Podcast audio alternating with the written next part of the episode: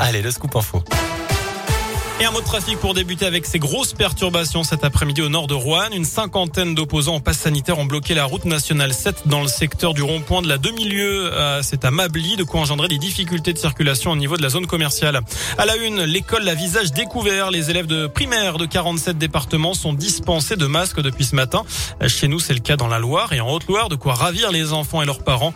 Radio Scoop est allé recueillir quelques réactions à midi lors d'une sortie d'école à saint Je pense que c'est très bien parce que personnellement, je contre le masque, de pas pouvoir euh, respirer le vrai air. En plus, ça tient chaud. Tu fais des os pour pas le porter. On a l'impression de revivre normalement. C'est très agréable de retrouver une vie normale. Ça m'avait changé de mes habitudes. Bah, ils sont au taquet, hein, ils sont contents. C'était chiant et puis ils en avaient marre, surtout, je crois, de vivre comme ça. Donc, du coup, ça leur fait du bien. Ben, c'est cool de plus porter le masque. À l'école, il glissait mon masque. Du coup, j'étais obligée de le remettre, le remettre, le remettre et ça me saoulait en fait. Lui qui porte des lunettes, c'était agaçant pour lui c'était pénible. À chaque fois, la buée sur les verres, c'était pas terrible. Donc tant mieux, vivement que nous aussi, euh, on enlève nos masques. Voilà, et notez que le masque reste en revanche obligatoire pour les enseignants. Dans la région, la fin du port du masque à l'école concerne aussi les élèves de l'Isère, de l'Allier et de Saône-et-Loire.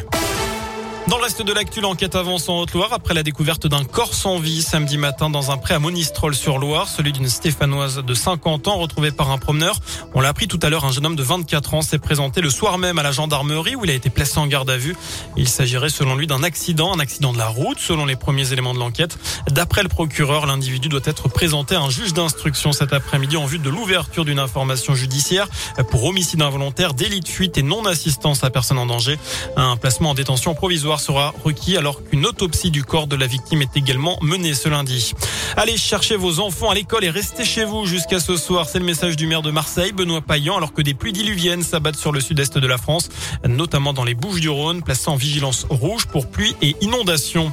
C'est la plus ancienne de France. Depuis l'arrêt de Fessenheim, les deux tiers d'entre vous estiment, d'après la question du jour, qu'il ne faut pas fermer la centrale de Bugey dans l'Ain. C'est au lendemain de l'action des antinucléaires à Saint-Vulbas. 5 à 700 personnes ont manifesté. Vous pouvez répondre sur notre site internet jusqu'à 19h. Des milliers de milliards de dollars, c'est le montant de la gigantesque fraude fiscale révélée par une nouvelle enquête. Mise en cause cette fois les grandes ce monde, chefs d'État et de gouvernement, dont certains encore en exercice, la chanteuse Shakira ou encore l'ex-patron du FMI, le français Dominique Strauss-Kahn. Tous sont suspectés d'avoir placé leurs sous dans des sociétés offshore pour échapper à l'impôt. Enfin, Thomas Pesquet va devenir ce soir le 53e astronaute à commander la station spatiale internationale. C'est tout simplement le, le tout premier fort français euh, à gérer l'ISS comme on l'appelle, la Station Spatiale Internationale. Oui, c'est ça, c'est un peu le trou, effectivement.